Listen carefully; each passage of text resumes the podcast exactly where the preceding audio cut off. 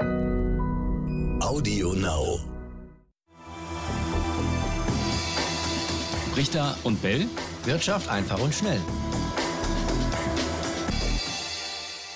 Und damit ganz herzlich willkommen. Eine neue Folge Brichter und Bell Wirtschaft einfach und schnell. Und auch heute begrüße ich wie immer Raimund Brichter. Hallo Raimund. Ja, hallo Etienne, hallo ihr da draußen. Die Wahl ist vorbei. Ja, und jetzt geht's weiter. Ich glaube, darüber reden wir auch.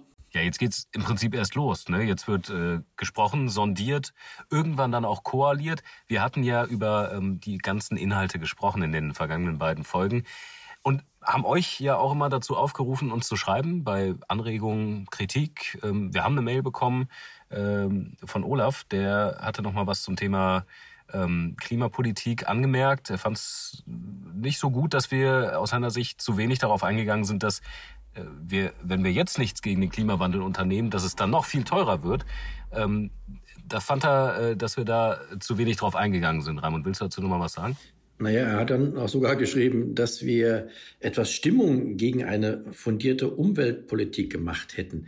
Ähm, lieber Olaf, ich bin ja froh, dass du das geschrieben hast und damit wir jetzt nochmal vielleicht äh, darauf eingehen können. Denn nach meiner Erinnerung habe ich gerade die aktuelle, in der aktuellen Folge mehrmals darauf hingewiesen, dass die derzeit angekündigten Maßnahmen vermutlich gar nicht ausreichen werden, um den Klimawandel zu stoppen. Also nicht Stimmung gegen einen, eine Klimapolitik gemacht, eher für. Es äh, sollte also eher so zu verstehen gewesen sein, dass die avisierte Umweltpolitik von den meisten Parteien sogar zu wenig ist. Vor allem auch deshalb, weil die Kosten und der Verzicht für alle von keiner Partei aus meiner Sicht konkret angesprochen wurden um eben, das kann man ja nachvollziehen, im Wahlkampf Wähler nicht zu verbrillen. Selbst Baerbock hat ja auf Nachfrage gesagt, niemand solle zum Verzicht auf den Malle-Flug aufgefordert werden, wobei Malle hier nur stellvertretend für vieles steht, auf das wir vermutlich verzichten müssen, nach meiner Meinung, wenn man den Kampf gegen äh, den Klimawandel ernst nimmt. Wenn ich also überhaupt gegen etwas Stimmung machen wollte in der letzten Folge, dann, äh, lieber Olaf, dagegen, dass uns die Politik ja vielleicht sogar wie kleine Kinder behandelt, teilweise, denen man nicht die Wahrheit sagen kann oder will.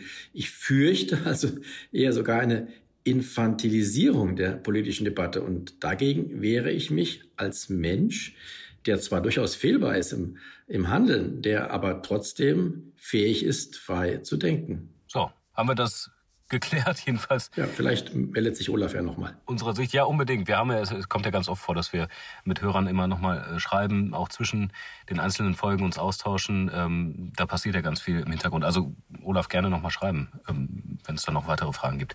Ähm, jetzt haben wir die Situation, Raimund, äh, wir haben eine mögliche Richtung, in die es geht. Ampel, die SPD, die Grünen, die FDP äh, scheinen im Moment über Sondierungen zu sprechen und äh, sich darauf vorzubereiten. Grüne und FDP haben gesprochen. Jetzt hat Annalena Baerbock ja schon gesagt, diese Regierung ist die einzige, die noch eine aktive Chance hat, auf das Klima einzuwirken.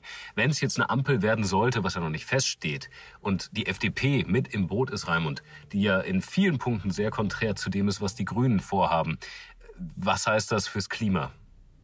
Also ähm, die Ampel ist tatsächlich die wahrscheinlichste Variante eine, eine schwarze Ampel oder Schwampel, wie sie früher genannt worden ist, jetzt unter Jamaika bekannt, äh, halte ich für unwahrscheinlich. Und das ist äh, wohl, vielleicht kann man auch sagen, äh, dass das auszuschließen ist. Aber wie gesagt, die, die Ampel, die ist jetzt tatsächlich die wahrscheinlichste Variante. Und ja, fürs, was heißt das fürs Klima? Ähm, lass uns mal vielleicht zwei, drei Punkte rausgreifen. Also ähm, die Grünen, die wollen ja äh, dass Deutschland 2040 äh, klimaneutral ist. Die FDP eher 2050, das sind zehn Jahre. Ja, vielleicht kann man sich das äh, zumindest auch aus Sicht der FDP äh, vorstellen, dass man da vielleicht auch aufs Jahr 2040 geht. Denn wir müssen ja sehen, das ist auch noch lange hin und äh, die jetzige Regierung wird dann auch nicht mehr im Amt sein. Also da könnte durchaus eine, ein Kompromiss sein. Tempolimit, ein weiteres Thema. Die Grünen fordern 130 auf Autobahnen, die FDP wollen keins. Tja, Tempolimit, vielleicht kommt ja eins, das ein bisschen äh, höher angesiedelt ist, was weiß ich, 100, 140 oder so in der Gegend 150, könnte sein. Ähm, ein wesentlicher Knackpunkt aus meiner Sicht bei beiden Parteien ist noch die Schuldenbremse, die indirekt auch mit, der, mit dem Klima zu tun hat, denn es soll ja auch die Schuldenbremse gelockert werden aus Sicht der Grünen, um eben Klimainvestitionen zu tätigen. Die FDP will das nicht. Ja, was wäre da ein möglicher Kompromiss? Man kann das Ganze vielleicht auch ein bisschen umgehen. Also wir bleiben bei der Schuldenbremse, aber wir gründen neue Töpfe, in die wir dann Schulden packen, die vielleicht nicht in die Staatsschuldenrechnung einbezogen werden. Also vielleicht so eine Investitionsgesellschaft, die dann äh, von sich aus die Schulden macht, die aber dann nicht äh, möglicherweise in äh, die Staatsschulden eingerechnet werden. Also da gibt es durchaus auch Möglichkeiten des Kompromisses. Oder einfach, man nennt es anders und hat dann am Ende vielleicht den gleichen Effekt. Also meinst du, dass äh, das jetzt gar kein Grund ist zu sagen, wir sind so weit auseinander, wir können nicht, äh, sondern man wird sich da irgendwie auf einen, auf einen gemeinsamen Nenner äh, einigen, wo dann beide ihr Gesicht wahren können. Aber im Inhalt oder eben in der Zielsetzung ist es dann vielleicht genau das, was beide Parteien unabhängig voneinander wollten. Genau, ich habe ja gerade versucht, diese äh, Kompromissmöglichkeiten auszuloten. Und dass die beiden äh, sagen, ich, wir können nicht miteinander, das stimmt ja auch nicht. Sie sagen ja äh, konkret, also wir wollen ja sogar. Und deswegen mhm. haben wir ja auch schon äh, Vorsondierungen geführt, wie sie genannt werden. Also ich bin der festen Überzeugung, die beiden Parteien wollen und sie wollen in eine Ampel mit der SPD. Ist das vielleicht sogar ein interessanter Kompromiss? Die Grünen, wo ja viele sagen, die wollen zu viel verbieten, um zum Ziel zu kommen. Die FDP, die äh, aus Sicht äh, von einigen dann zu sehr auf, auf marktwirtschaftliche Instrumente setzt beim, beim Klimaschutz. Wenn beide ein Stück nach vorne oder auf den anderen zugehen müssen, dass dann ein ja, halbwegs äh, sozialverträglicher, äh, eine halbwegs sozialverträgliche Lösung bei rumkommt. Ja, die FDP hat ja konkret den Vorschlag, eben äh, Klimaschutzinvestitionen äh, damit zu fördern, dass man äh, beschleunigt abschreiben kann. Also Unternehmen muss man jetzt vielleicht mal erklären, was eine Abschreibung ist. Also man, man investiert zum Beispiel in den Klimaschutz. Das kann man normalerweise nicht gleich alles von der Steuer absetzen als Unternehmen, was man als Geld ausgegeben hat. Wir kennen das vielleicht von uns aus, wenn wir einen Computer anschaffen, dann kann man den auch nicht gleich im ersten Jahr voll von der Steuer absetzen, sondern muss das über die Jahre verteilen. Und wenn jetzt solche Investitionen schneller von der Steuer abgesetzt werden können, könnte das durchaus ein Argument sein für Unternehmen, auch hier mehr zu tun. Also das ist äh, von Seiten der FDP tatsächlich ein marktwirtschaftlicher Ansatzpunkt. Und äh, ja, und die Grünen wollen vielleicht ein bisschen mehr auf Regulierung aus, auf äh, Verbote, auf Gebote. Wir gucken mal, was da letztendlich bei rauskommt. Also zum Beispiel, wenn sich das Unternehmen die Dächer oder das Dach mit, mit Solarpanelen voll klatscht, sozusagen. Die Grünen wollten ja eine Verpflichtung für neue äh, Hausdächer, die äh, entstehen, dass da dann Solar äh, draufkommt. Äh, das wäre im Prinzip so, so ein Mix für beides. Genau, die, die Grünen wollen ja sogar für jedes Hausdach, also nicht nur für Unternehmen, also genau, gerade für ja. neue, neue Häuser, die gebaut werden im äh, privaten Bereich. Ich denke ja auch gerade daran, äh, auf, meinen, auf mein Haus, das schon älter ist, ein Solardach zu bauen zu lassen und das wird wahrscheinlich auch gemacht werden. Wir haben spekuliert, was das Ganze mit den Märkten macht. Da hat man natürlich äh, auch dieses Schreckgespenst äh, Rot-Rot-Grün äh, ein bisschen auch ähm, verdauen müssen. Das hat man gesehen an den, an den Kursen.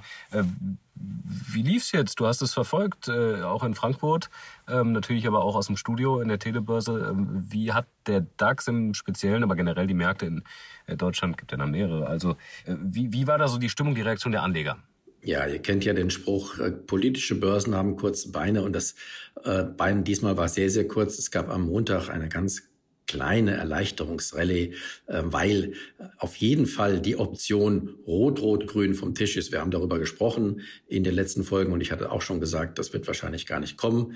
Äh, und jetzt ist es tatsächlich ausgeschlossen. Und da ist der DAX am Montag gestiegen, aber danach ging es schon wieder kräftig nach unten. Das hat jetzt nichts mehr mit der Bundestagswahl zu tun. Die ist mehr oder weniger abgehakt. Äh, jetzt geht es darum, nun, wir haben September, der ist gut dafür geeignet, um mal zu korrigieren an den Börsen und äh, wir warten ja auch schon länger darauf, dass es mal eine stärkere Korrektur gibt. Vielleicht ist das jetzt die, die begonnen hat. Warten wir es mal ab. Hm. Was sind da die aktuellen Gründe aus deiner Sicht? Was könnte dann dazu führen? Wir haben auch schon darüber geredet. Ja. Man sucht sich am Ende einen Grund, warum es dann auch untergeht. Richtig. Da gibt es ja gerade was Akutes.